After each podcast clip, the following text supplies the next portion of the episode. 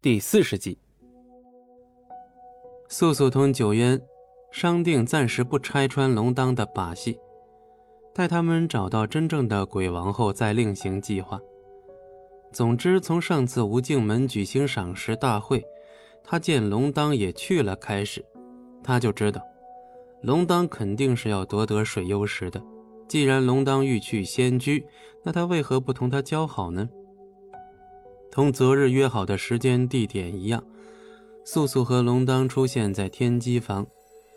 龙当本来让素素来这儿等他，但素素一来，看见的却是早早在此龙当在天机房处晃悠。那日他一见天机房就有种莫名的紧张，如今看见龙当这么不在意，他暗想，果真是他的灵力不足。来了，龙当转身出声。素素嗯了一声，以示回答，并不与龙当多做交谈。龙当也感觉到了素素对他冷漠的态度，不过他也不太在意，径直走向素素，一把抓起她的手腕，同时把她的手腕一起按在了一个卷轴上。卷轴上方的光芒顿时消失，里面的记忆涌入两人脑中。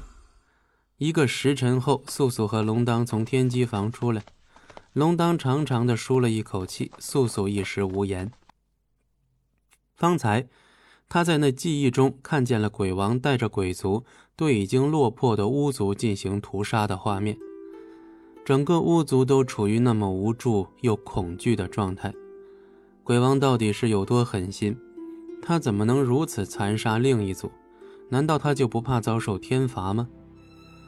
龙当发现素素有些不对劲。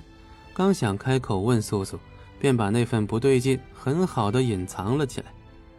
刚才看见的是巫族的惨状，若是他太过愤怒或者伤心，都会被龙当看出端倪。眼下龙当并不知道他的真实身份，他也不知道妖族有没有对巫族做过什么残忍的事。更何况现在巫族还没有壮大，在找到水幽石重整巫族之前，他和九渊的身份都不能暴露。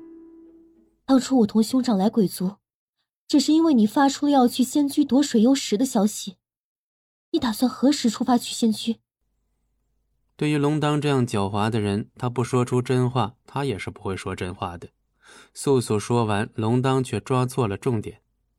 兄长，看来龙当早就知道九渊不叫素九渊，也不是他的兄长。既然龙当已知晓，素素也不必多多解释。我们都想拿到这绝世的灵物，我是为了我的族人，你又是为了什么？龙当难得有正经的时候。你有你的使命，我自然也有我的道理。龙当轻轻挑眉，似乎对素素的答案并不满意。既然我们的共同目的都是水幽石，这样一块灵物的灵力无穷无尽，而我只需要半块水幽石，我们为何不联盟一起夺得水幽石？素素主动提出与龙当合作，方才一瞬间的震惊过后，龙当又恢复了本性。同我合作，你是不相信自己，还是太过相信我？语毕，一抹绝世的笑在他脸上展开。素素正面回应他的视线，都有。龙当一怔，用盛气十足的王者口气只答了他一个字：“好啊。”本集播讲完毕，感谢您的收听，我们精彩继续。